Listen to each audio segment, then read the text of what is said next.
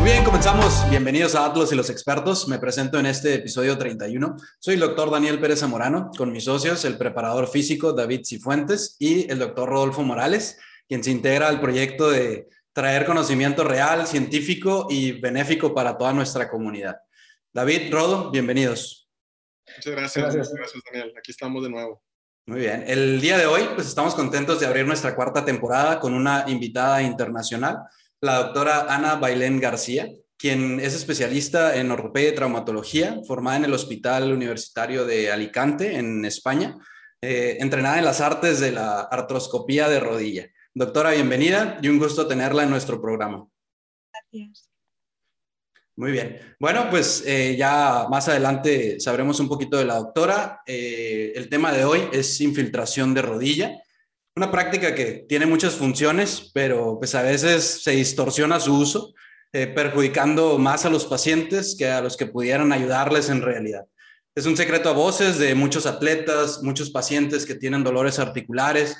Seguro muchos pues, ya han escuchado de este tema por familiares, conocidos, pero lo importante aquí es saber cuándo, con quién y con qué combinarlo, ¿no? Entonces es la clave para que se cumpla este funcionamiento, funcionamiento terapéutico. Pero bueno, pues vamos a dejar que los expertos nos compartan ahí su conocimiento. Eh, doctores, ¿listos? Listos. Muy bien, pues vamos a comenzar ahí con la primera pregunta. El doctor Rodolfo es quien nos va a apoyar. Eh, ¿Qué es una infiltración de rodilla? Bueno, aquí es importante eh, diferenciar porque una infiltración de rodilla o en general una infiltración articular es introducir a través de una punción en la piel, eh, ya sea algún medicamento o algún factor de crecimiento o inclusive algún tipo de terapia biológica a una articulación con la finalidad de disminuir el dolor o desinflamar o permitir de alguna manera que esos factores actúen la articulación. Entonces, a fin de cuentas, de una manera muy simple de decirlo, es hacer llegar a través de una punción en la piel, previamente obviamente aséptica, eh, atravesando los espacios anatómicos que existen, el músculo, la fascia, la grasa, hasta llegar a articulación. Evidentemente, una articulación que está muy cercana a la piel, como puede ser la rodilla o como puede ser el hombro, va a ser más fácilmente funcionable que una articulación más profunda como la cadera o como lo puede ser, pues ahora están empezando las infiltraciones en columna también, en donde evidentemente hay más espacios anatómicos y muchas veces se requiere de un equipo especial para poder realizarla. Claro, muy bien. Eh, no sé si quiera comentar algo, doctora. No, es cierto que se está avanzando mucho en este campo y, por ejemplo, ahora, no sé allá, pero aquí eh, se está utilizando mucho la terapia guiada por ecografía, todo lo que vienen siendo las cirugías así mínimamente invasivas, siempre con técnica de imagen y al final las infiltraciones pues son una herramienta súper útil para nosotros en todos los ámbitos, ya sea articulaciones, tendones, vamos, que hoy en día es una terapia súper útil y creo que cada día vamos afinando un poquito más y utilizando eso, técnicas de imagen que nos ayudan a, que todo sea más preciso y más útil para el paciente. Yo creo que esa es la, clave de, todo esto. Claro, no, y ah, David, tú como preparador físico, pues también estás del otro lado, ¿no? Después del procedimiento que tienen, ¿cómo es la recuperación? Yo estoy del lado salvaje, del lado donde los atletas les duele la rodilla, se infiltran y órale, y nunca te, muchas veces no te dicen nada, muchas veces sí te dicen, eh, me ha tocado desde que, ¿sabes qué? No te digan nada y tú los pones a entrenar normalito y pasan los años y de repente, ¿sabes qué? Ligamento anterior cruzado roto, no sé, cualquier cosa les pasa. ¿Y has conocido en tu experiencia pacientes que se autoinfiltren? O sea, ¿tú has, te ha tocado alguna vez? Tengo pacientes, no voy a decir nombres porque, pues, si nos escucha a nivel nacional, son jugadores a nivel nacional, este, en Liga Mayor, ya sea americano o de fútbol, soccer, voy a globalizarlo un poquito, donde los coaches, los coaches los infiltran, o sea, porque tienen un buen jugador, lo usan de caballo, ya sea receptor, ya sea delantero, lo que sea, y los infiltran y órale, al campo. Pero termina, el juego y... Rápido para poder jugar, sí, sí. Bueno, eso pasa en todas partes. Sí, a mí, a mí me llega la parte del antes de la infiltración. ¿Sabes qué? Es que antes del juego me infiltran y pues tengo que fortalecer. Y yo, chin, ¿cómo le digo, no? Que no te tienes que infiltrar, o sea, yo no soy médico, entonces ¿cómo, cómo, le, cómo, le, ¿cómo me creen? Y prefieren creerle al coach que les mete algo en la rodilla y pueden jugar. Claro, totalmente. Muy bien. Bueno, pues vamos a la pregunta número dos. Eh, doctora, eh, por favor, si nos puede apoyar. Eh, sería, ¿cuándo se indica utilizar una infiltración de rodilla? Pues mira, un poco aludiendo a lo que estábamos hablando, yo siempre la indico cuando la terapia física, la fisioterapia, la rehabilitación, todo ha fallado. Eso es un poco hablar con el paciente y hacerle comprender que hay una parte del tratamiento que depende de él exclusivamente y que se tiene que apoyar en gente pues como, como el compañero para que puedan eh, curarse, ¿no? Y cuando eso ha fallado es cuando yo me apoyo en las infiltraciones. Yo personalmente, hay gente pues, que a lo mejor prefiere infiltrar de entrada y meter algún tipo de antiinflamatorio, algún medicamento o algún biológico para bajar ese momento inflamatorio, ese dolor y poder hacer una terapia un poco más agresiva. Yo soy un poco más conservadora en ese aspecto y sí que suelo indicarla después de haber fracasado todos los tratamientos conservadores, todo lo que sea que pueda hacer el paciente para, para encontrarse mejor, ¿no? De, último recurso, ¿no? Sí, de último antes de la cirugía. Claro, claro. No, ya lo que se puede esperar, pero como una escalera. Agotar las balas conforme vaya viniendo las batallas, si no, luego te quedas sin nada. Claro, totalmente. Muy bien, bueno, pues vamos a la pregunta número tres, también si nos puede apoyar, eh, doctora Ana. Sería, ¿cuáles son los cuidados que se deben realizar en una infiltración de rodilla ya sea antes y después? Pues mira, en una infiltración yo creo que lo más importante que a veces no tenemos en cuenta, porque vamos, pues eso en la consulta vamos rápido, no sé allá, cómo infiltran, pero aquí lo infiltramos en la misma consulta, si tenemos ecógrafo perfecto y si no, pues sin ecógrafo, ¿no? Pero al final lo más importante es la asepsia, que a veces ponemos un poquito de, yodo, un poquito de clorexidina y ya está. Y yo creo que hay que ser un poquito más agresivos con eso, ¿no? Pintar bien la rodilla, poner tu campo, tus guantes estériles, todo un proceso, pues en caso de ser un plasma rico en plaquetas, por ejemplo, utilizar un kit si se puede cerrado mejor para que todo sea lo más aséptico posible, ¿no? Y luego a nivel de después de la infiltración, yo básicamente les hago mover, por ejemplo, las rodillas, las hago mover inmediatamente y ese día un poquito de reposo, que no hagan así grandes esfuerzos ni deportes de impacto y, frío. Ya está. Normalmente nadie necesita ninguna medida extraordinaria aparte de todo eso. Y eso. ¿Y le ha tocado, doctora, de repente que se complican o que ya le llegan casos complicados por infiltraciones? No, no he tenido Conozco algún caso de, infección como mucho, pero no, la verdad es que no, suelen ser procedimientos invasivos, pero mm, leves, quiero decir, eh, no, tener muchas complicaciones, sobre todo los derivados, las complicaciones derivadas de algún fármaco, pero por lo general no. Al final la articulación es un espacio súper seguro y no, yo no he visto complicaciones hasta el momento. Claro. Pero no. Eh, doctor Rodo, ¿quiere comentar algo?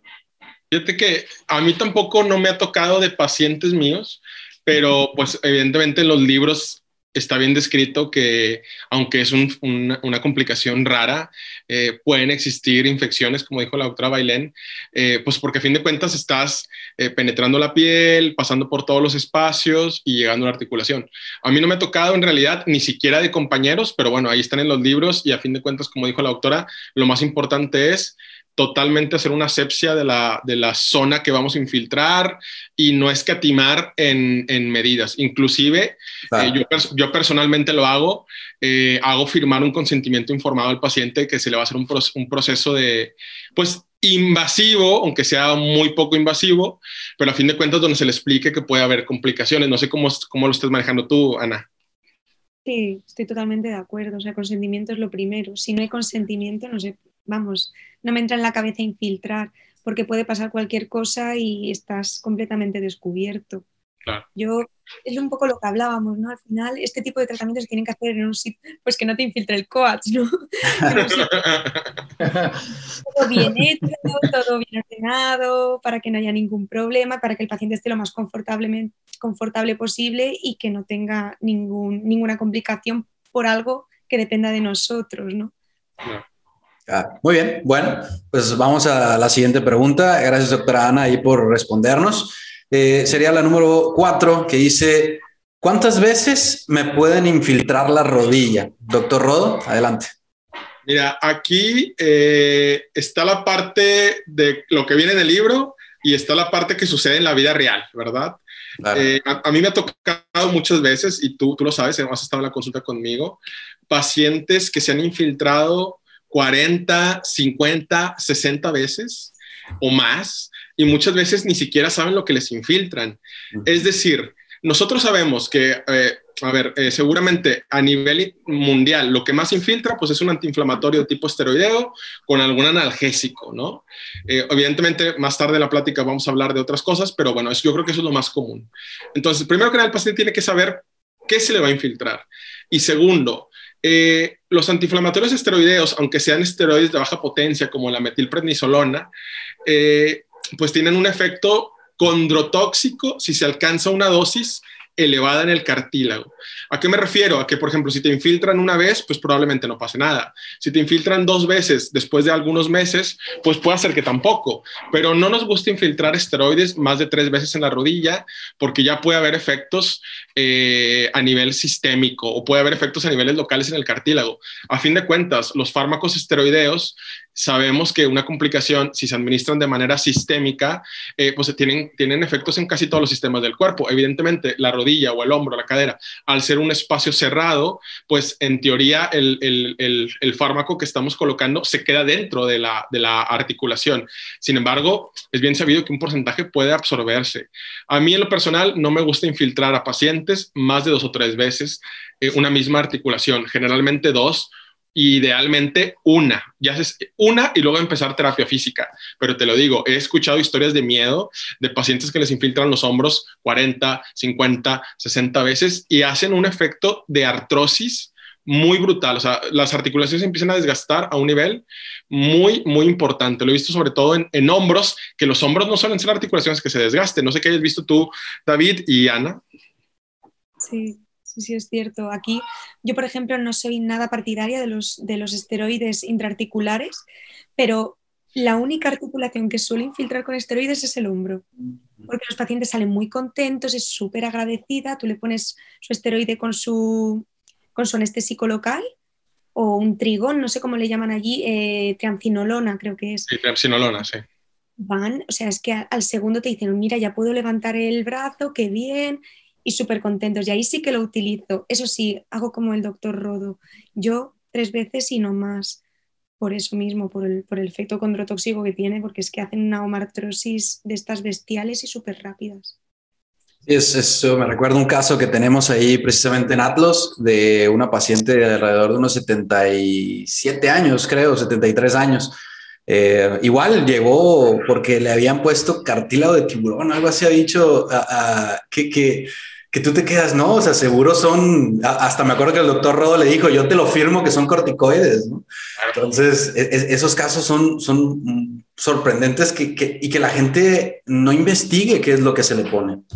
Claro, o sea, lo están tomando como algo muy empírico, muchas veces ni siquiera son médicos los que realizan estas infiltraciones y no es porque nos queramos elevar un poquito, es que hay una anatomía que se tiene que respetar para poder llegar a la articulación, eh, tanto como lo hagas a ciegas como que lo hagas en ultrasonido. Esta paciente a la que te refieres, y hemos visto muchas otras, eh, lo infiltraba un químico, supuestamente cartílago de tiburón o cartílago de oveja, o sea, porque les dicen que eso regenera el cartílago. El cartílago hasta el momento no hay nada que lo regenere. Y, a mí me da mucho coraje porque le está, primero no dañar al paciente antes que cualquier cosa.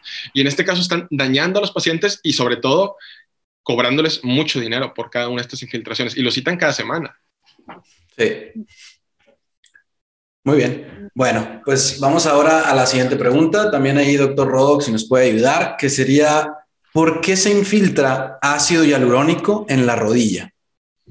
Bueno, el ácido hialurónico es un elemento eh, fisiológico que se encuentra presente en la matriz extracelular.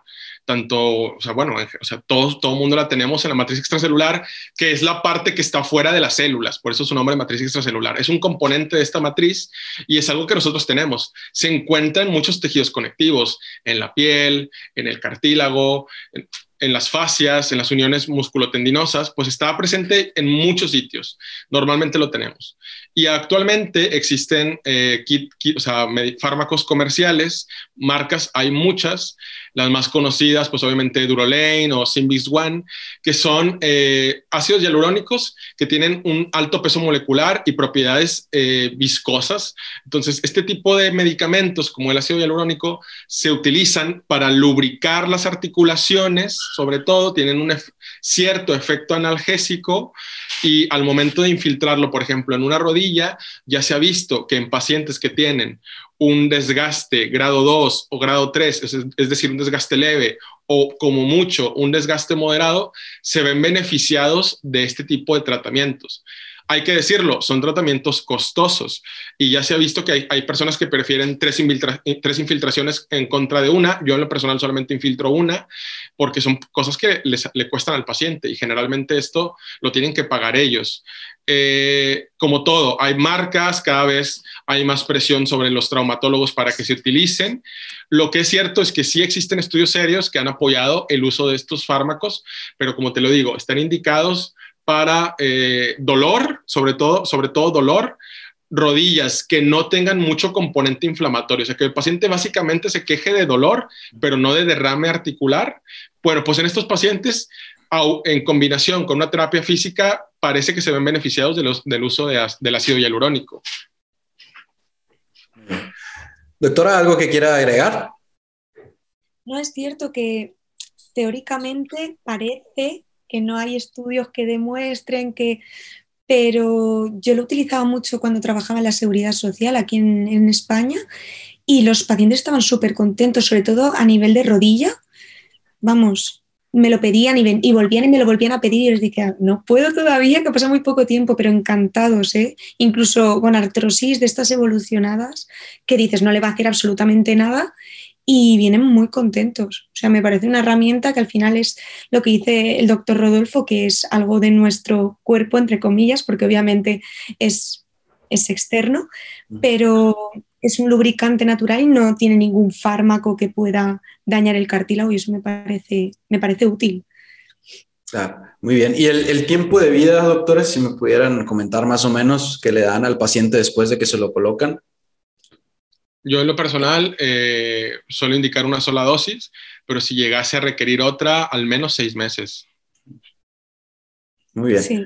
Perfecto. Bueno, pues vamos a pasar a la siguiente pregunta. Ya quedó ahí claro lo del ácido hialurónico. Y ahora vamos con otra sustancia también que se utiliza. ¿Por qué se infiltra PRP, que es plasma rico en, plasma rico en plaquetas, en la rodilla? Pues bueno, un poco más o menos como el, ácido hialurónico, ¿no? Lo que pasa que el plasma rico en plaquetas, no sé cómo funciona allí, pero aquí es una, es una, es una sustancia que, bueno, se extrae, para quien no lo sepa, se extrae de nuestra propia sangre. Esa sangre se centrifuga y nos quedamos solo con la parte donde está eh, el mayor número de plaquetas, que son las células, las, bueno, células no son células, pero son lo que se encarga de, la coagulación y además contienen factores de crecimiento, que es lo que teóricamente mm, ayuda a la regeneración tisular, regeneración de tejidos y, y demás, y antiinflamatorio. Eh, se utiliza un poco pues, por lo mismo que el ácido hialurónico, ¿no? Y tiene la ventaja de que al ser del propio paciente, al ser autólogo, no tiene efectos secundarios porque no es un fármaco, no es controtóxico y desventajas no sé allá, pero aquí es bastante caro, bastante caro dentro de lo que consideramos, porque aquí tenemos mucho la, estaba comentando antes con los doctores que tenemos la idea de la seguridad social, ¿no? Y al final creemos en la medicina pública, en, las cosas gratis, entre comillas, y cuando tú le ofreces un tratamiento de este tipo a los pacientes, hay gente que se lo toma un poco mal, ¿no? Por así decirlo. Como, me vas a poner un tratamiento de 400 euros cuando mm, yo pago seguridad social, pero como no entra aquí, en la seguridad social al final lo ofrecen en las clínicas privadas y para mí es un paso antes de evitar una cirugía, por ejemplo, en cualquier tendón enfermo o en una gonartrosis de rodilla, por ejemplo, en estadios más, más leves que sí que hay gente que, que, de verdad que lo agradece porque tiene un efecto antiinflamatorio que aunque no es inmediato como el de un esteroide, pues al final, a partir de los tres meses más o menos notan un efecto y hay gente que, no necesita una prótesis, es la realidad, que a lo mejor no está tan estudiado y tan demostrado, pero hay gente que se cura. doctora, ¿pudiera platicarnos de algún caso que le tocó colocar PRP? Sí, claro, yo por ejemplo en, rodilla, en, rodilla lo que es gonartrosis no lo he utilizado mucho porque sí que es verdad que cuando estás en la seguridad social los pacientes nos llegan un poco más pasados de vueltas, como digo yo, ¿no? que vienen ya con una artrosis muy avanzada y suelo intentar primero eh, el ácido hialurónico, que es lo que nos entra en la seguridad social y que al final les hace un efecto pues eso, de, aumentar el volumen, de lubricar y demás y sí que se usa bastante en, hombros. Y he visto casos, pues, por ejemplo, a lo mejor de, una inestabilidad de la porción larga del bíceps junto con, pues, con, un slap o alguna lesión del labrum, etcétera, que le pones el PRP y el paciente es que no te vuelve. O vuelve y te dice que es que no quiere operarse, que está muy bien. Y, y de esos he visto bastantes, sobre todo de hombro y de tendones, tendón de Aquiles, tendón rotuliano, el de Aquiles es espectacular. Yo los efectos que he visto, la verdad es que de, los, de lo mejorcito, las tendinopatías. Muy bien. Doctor Rodolfo, ¿algo que quiera agregar? Aquí en el PRP, fíjate que cada vez se está utilizando, o sea, fue el boom fue en los años finales 90, principios 2000, se le empezó a poner PRP a todo, inclusive, bueno, se le utilizó para, para muchas cosas, pero ya se han ya se han establecido las indicaciones más o menos aceptadas en qué utilizar. O sea, eh, desgastes de rodilla con, componente inflamatorio, entesopatías, que son las inflamaciones entre el tendón y el hueso, en la unión entre el tendón y el hueso, que le dijo la doctora, en tendinitis rotulianas, tendinitis cuadricipitales, eh, o sea, todo donde haya un componente inflamatorio asociado y muchas veces el dolor es por este componente inflamatorio, eh, pues pareciese tener tener un, un, efecto benéfico. A mí lo que me gustaría preguntarle a David es, en tus pacientes o en los, o sea, toda la gente que tú ves, porque sé que tienes un volumen muy grande, ¿qué te dicen ellos? O sea, ¿qué están utilizando? ¿Esteroides? ¿Están utilizando ácido hialurónico, PRP o, se o ni saben qué les ponen? Mira, muchos no saben qué les ponen, otros se rehusan a cualquier intervención, ya sea mínima o ya sea quirúrgica. Este, y los que sí sé es ácido hialurónico, corticoides y el, plasma rico en plaquetas. Sí conozco los tres pacientes, o sea, he visto los tres casos. El que sí te puedo decir es que el corticoides sí le quita el dolor inmediatamente, me permite trabajar muy rápido con esos pacientes, pero eventualmente, si no hay una correcta rehabilitación física o un fortalecimiento de cuádriceps, perdón, flexores de rodilla, este, extensores de rodilla, gemelos, etcétera, eventualmente el dolor vuelve. Eso sí he visto mucho. En la práctica yo veo eso. Cuando se les inyecta plasma rico en plaquetas, sí he visto pacientes que solamente fueron dos veces, una vez, y con el fortalecimiento ya no vuelven. Ya no vuelven a inyectarse nada. Entonces, yo he visto esa diferencia, por lo menos, no sé a nivel químico qué es lo que haga cada uno, pero en la práctica yo veo esas dos diferencias. Es que inclusive, perdón, doctora, adelante. Que nos, nos pisamos, nos encanta. No, adelante, adelante, doctora que sí que ves efecto, que era una pregunta que te quería hacer yo, que tú, porque tú al final pasas más tiempo con los pacientes que nosotros. Nosotros al final, yo sé que me tiro piedras en mi propio tejado, pero siempre digo que, los que curáis sois vosotros. Nosotros ponemos los medios, allanamos un poquito el camino, pero los que estáis ahí día a día sois vosotros. Y yo quería saber eso, si con el PRP tú notabas como mejores resultados, entre comillas, que con el ácido hialurónico o el corticoide sí, al final del día hay una, hay una, hay un revestimiento en la articulación a la hora de generar un impacto, en, este caso de una fuerza externa. Entonces es una adaptación de una articulación y eventualmente se ve con un plasma rico en plaquetas. El corticoide sí he visto la diferencia en eso, que el dolor vuelve a los meses o algo, pero vuelve ligero, pero vuelve. Y el otro sí he visto que se los pone una vez en el hombro, por ejemplo, de un problema en el supraespinoso, eh, les pongo a entrenar el manguito rotador, ciertos ejercicios con ligas, esto y aquello, se acabó. Ya no vuelven a los más con plaquetas. El hombro es Muy bien, excelente, me gustó ahí la respuesta. Vamos ahora a la siguiente, que pues viene la interesante porque es de las más usadas acá en México, desafortunadamente, pero pues es, es una realidad. Y sería la pregunta de, ¿por qué se infiltran corticoides en la rodilla? Doctor, adelante. Bueno, los corticoides tienen una función, tienen muchas funciones, pero una de las principales es que es, un antiinflamatorio muy potente y muy rápido, o sea, es que tienen un efecto casi inmediato. Eh, hay una clasificación de, los esteroides por, eh, bueno, hay varias clasificaciones, pero a ver, una muy simple, son de baja potencia, de mediana potencia y de alta potencia. Por ejemplo, eh, los esteroides se utilizan para muchas cosas, en pacientes en terapia intensiva, para inclusive en niños que no se les han desarrollado los pulmones, les inyectan esteroides y se empiezan a desarrollar. O sea, se usan para muchas cosas y son buenos en realidad, pero por lo mismo tienen efectos sobre muchos sistemas. Entonces, los esteroides a nivel articular, pues van a causar una disminución del dolor, una disminución de la inflamación y por ende, clínicamente esto en el paciente se ve, pues a lo mejor el paciente eh, puede alcanzar un, balance articular eh, mayor o siente menos dolor al apoyar o al caminar. O sea, clínicamente es que se nota mucho. El paciente a veces, a veces, bueno, muchas veces sale del consultorio súper encantado porque no podían doblar el hombro, no podían rotar el hombro y ahora lo hacen o les dolía mucho al caminar y el dolor baja 70, 80, 90%. O sea, es que el efecto es muy bueno, pero esa es la parte buena.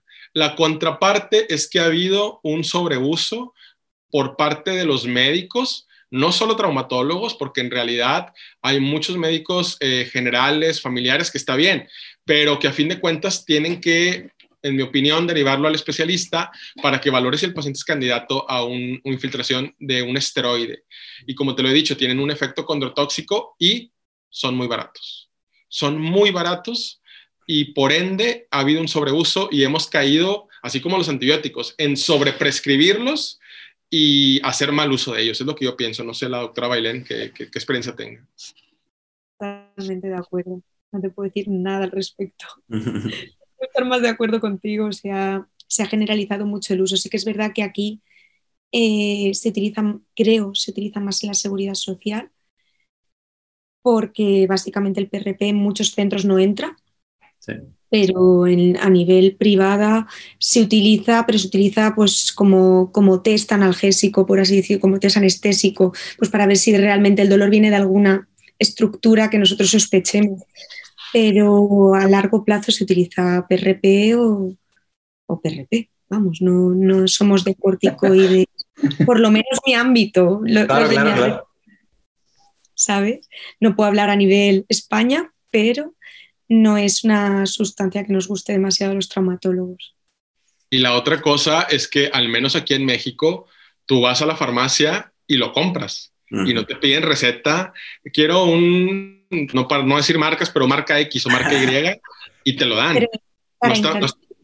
para, intraarticular te dan la ampolleta, o sea, está, no, están, no están regulados. No sé cómo esté allá en la situación en España, pero aquí no están regulados. Tú vas, deme un esteroide marca X y te lo venden. Deja todo eso, todavía el farmacéutico. mira, yo no quiero decir nombres ni nada, pero aquí en Ensenada, hace poquito me dijo un paciente ah, que ya no me duele la rodilla. Ah, órale, hiciste, ¿no? Ah, pues fui a tal farmacia, compré un esteroide y me lo inyectó. Yo me saqué donde le dije, ¿cómo? ¿El farmacéutico? Sí, me cobró otros 50 pesos por la aplicación. Ah, órale. Pues yo no dije nada, no, no es mi bronca. Yo dije, ching, pues, ¿qué le digo? Filtren gente que no sea médico. Deja tú, ya me explicó un poquito. Se metió adentro de la farmacia, la parte del, del, del, del stand, la parte de atrás, en un cuartito, y ahí lo inyectó. O sea, hazme el favor.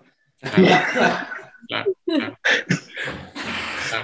No, y hay muchas historias de esto, o sea, eh, a ver, que jugadores antes de los partidos en los vestidores, eso de saber tú más, David, eh, cargadores de pesas antes del entrenamiento, bailarinas, ojo, bailarinas antes de las funciones, es que hay muchas historias de miedo y no están utilizando prescrito y muchas veces por los entrenadores o los coaches, no sé, pero todos estos son ejemplos de la vida diaria, es un secreto a voces, pero tenemos que concientizar a las personas que no es correcto. Es un tratamiento como puede ser cualquiera y tiene que prescribirlo un médico y de preferencia un especialista. No digo que un traumatólogo, también puede ser un reumatólogo, un médico del deporte, un rehabilitador, no lo sé, pero no es correcto y cada vez más estoy seguro que van a empezar complicaciones a raíz de esto.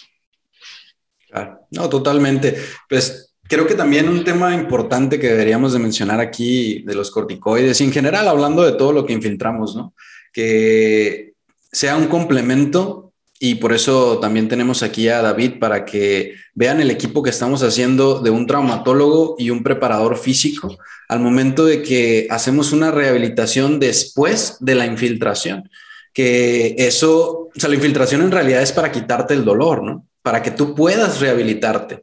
Pero si a ti te infiltran y no haces nada, pues nunca vas a tener un resultado favorable, porque pues nunca rehabilitaste lo que en realidad fue el problema, que estabas débil o que estabas atrofiado eh, y, por más ejercicio que tú quieras hacer porque te infiltren, pues no va a haber diferencia. Entonces creo que es un tema que pues a ustedes les ha tocado mucho.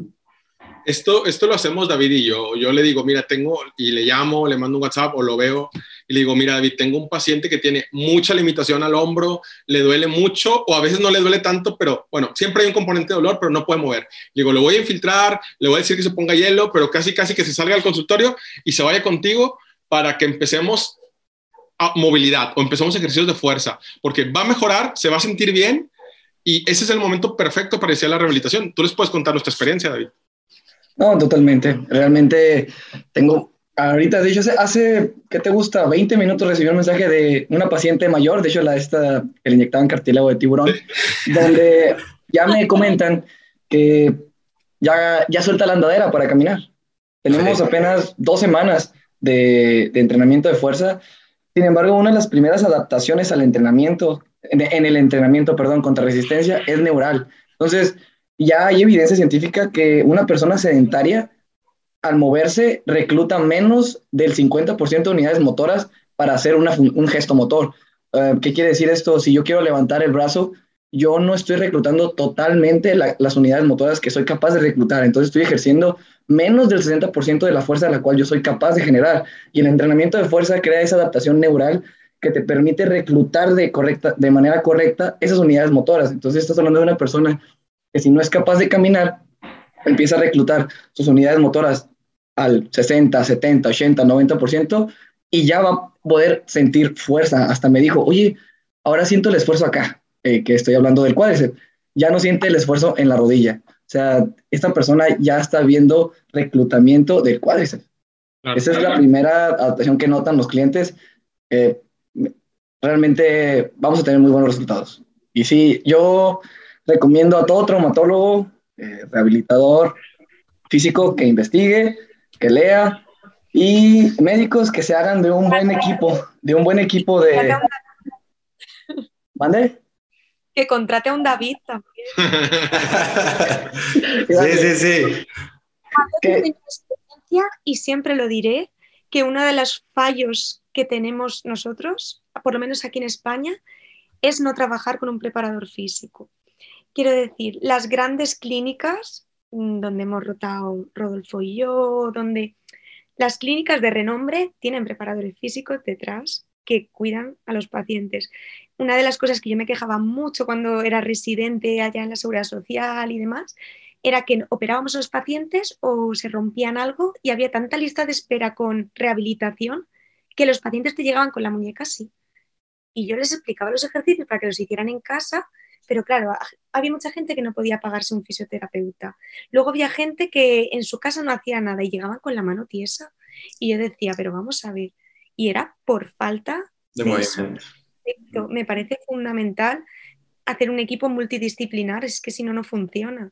Y eso sí, eh, la radiografía se ve perfecta y la placa y los tornillos se ven perfectos, pero el paciente no dobla.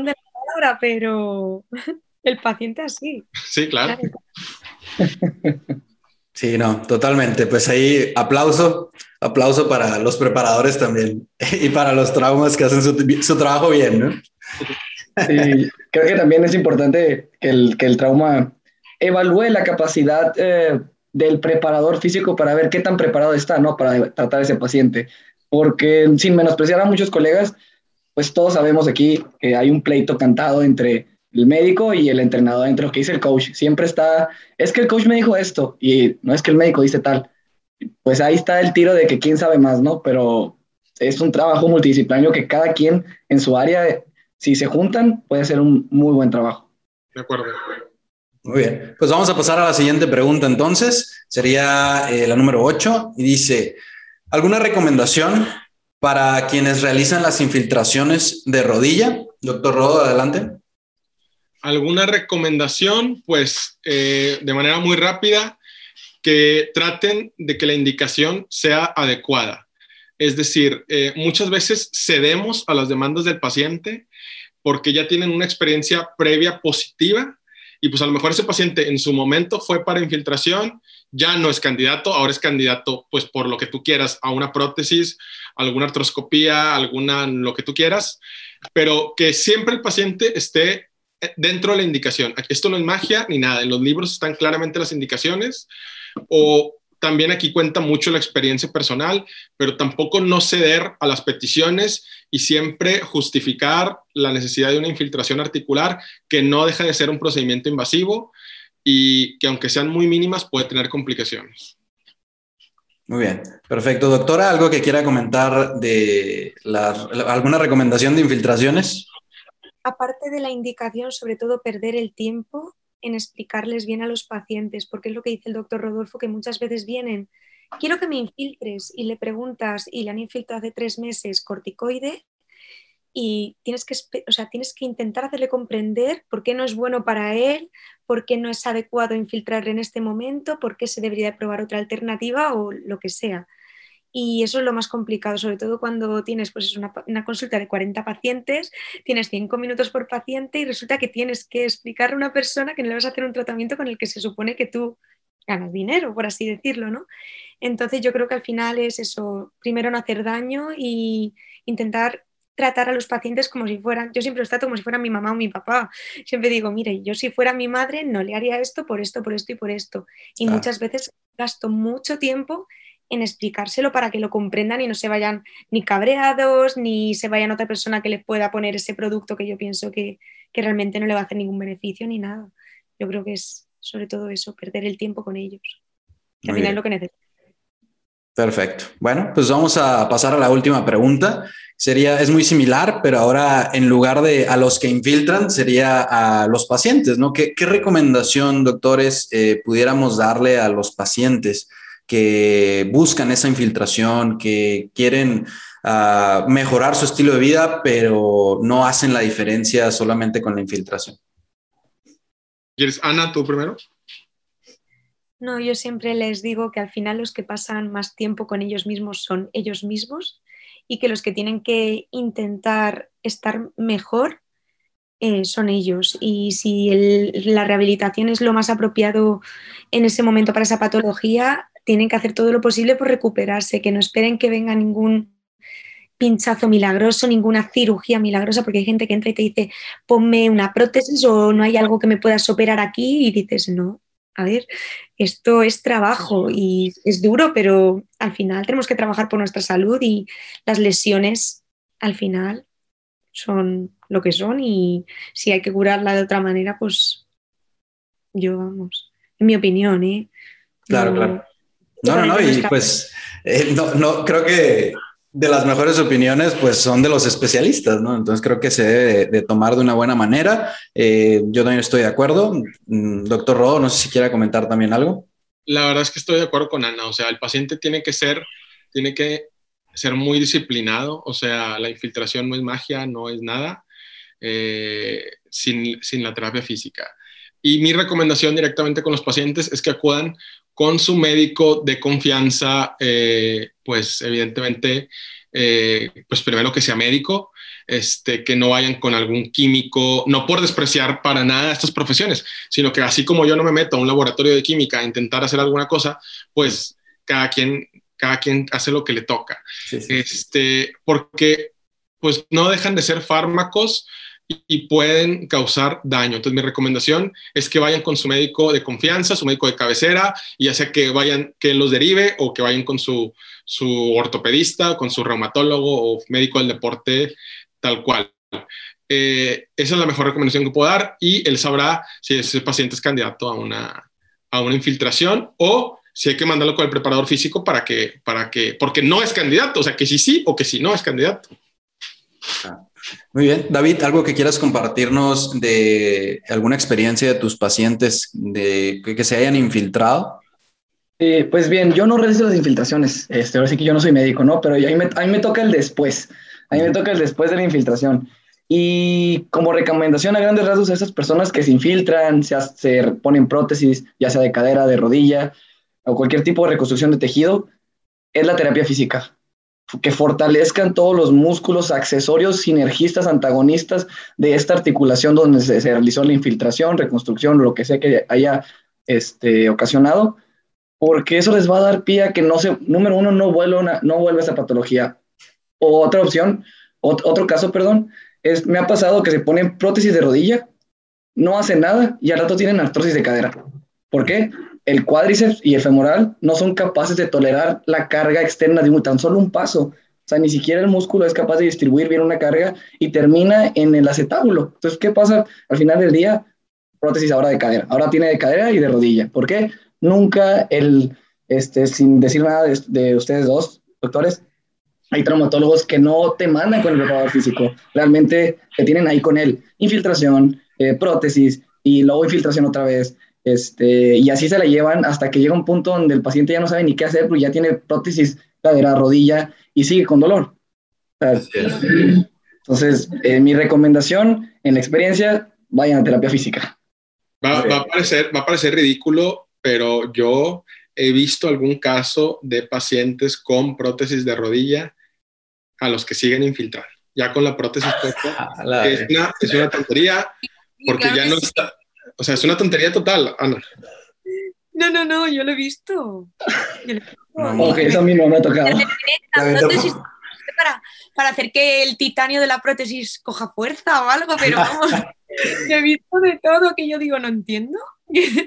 o, o ahí va la otra, pacientes con ruptura de meniscos o pacientes con ruptura de ligamento cruzado que los infiltran para reparar el menisco o reparar el ligamento cruzado. No sé qué, qué, has visto tú de esto.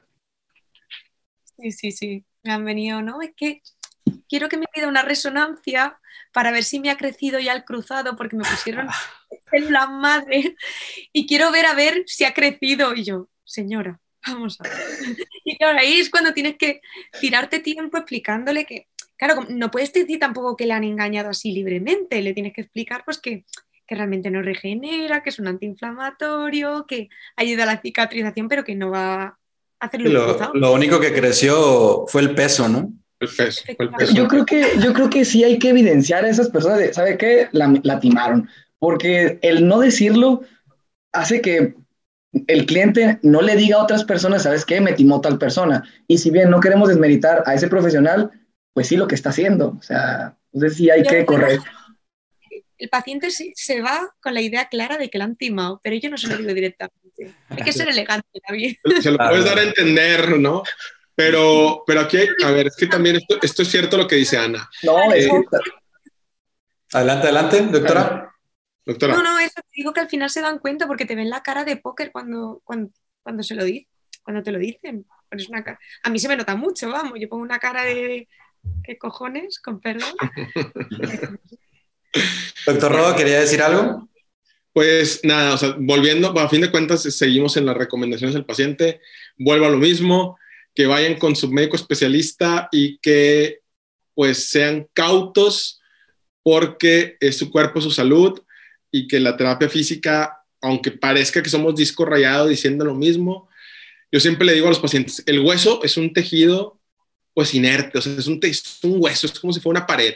Lo que en realidad mueve a los huesos y a las articulaciones son los músculos. Y tú puedes tener el desgaste del mundo y tienes un cuádriceps fuerte, unos glúteos fuerte y tú vas a estar bien, vas a estar bien, te vas a sentir bien. Puedes tener tu dolorcillo ahí, pero si tú estás fuerte, eh, no vas a sentir tanto los síntomas. Es el motor de la rodilla o los músculos del manguito rotador son el motor del hombro y por eso hemos hecho tanto hincapié con David de la, el fortalecimiento preoperatorio y el fortalecimiento más todavía posoperatorio. Claro, totalmente. Muy bien. Bueno, pues doctores, muchas gracias por eh, compartir aquí eh, su conocimiento. David, también muchas gracias. Eh, estuvimos muy contentos de tenerlos. Em, ya, pues agradecimientos también a ustedes, doctora, gracias por estar aquí con nosotros, Rodolfo. Eh, no sé si quieran comentar algo antes de terminar el programa. Pues nada, que, que, muchas gracias por la invitación y que, y que encantado de que Ana, que es mi amiga y que está, que yo sé que es de noche ahora en, en, en donde ella está, en Alicante, pues nos podido acompañar. Bueno, doctora, muchas gracias. Yo quiero agradecer este, por la invitación, número uno, ya que, pues, como preparador físico, es, para mí es grato el estar con especialistas médicos y especializados en su área. Muy bien. Bueno, con esto iniciamos la cuarta temporada y esperemos sigamos creciendo pues, con más expertos para llevarle la mejor información y lo más actual al, al público en general. Eh, agradecemos a los que nos vieron. Si te gustó, pues deja ahí tu like, pícale a la campanita para seguirnos. Los esperamos aquí la próxima semana en Atlos y los expertos. Buen día y recuerda que cada día cuenta. Gracias.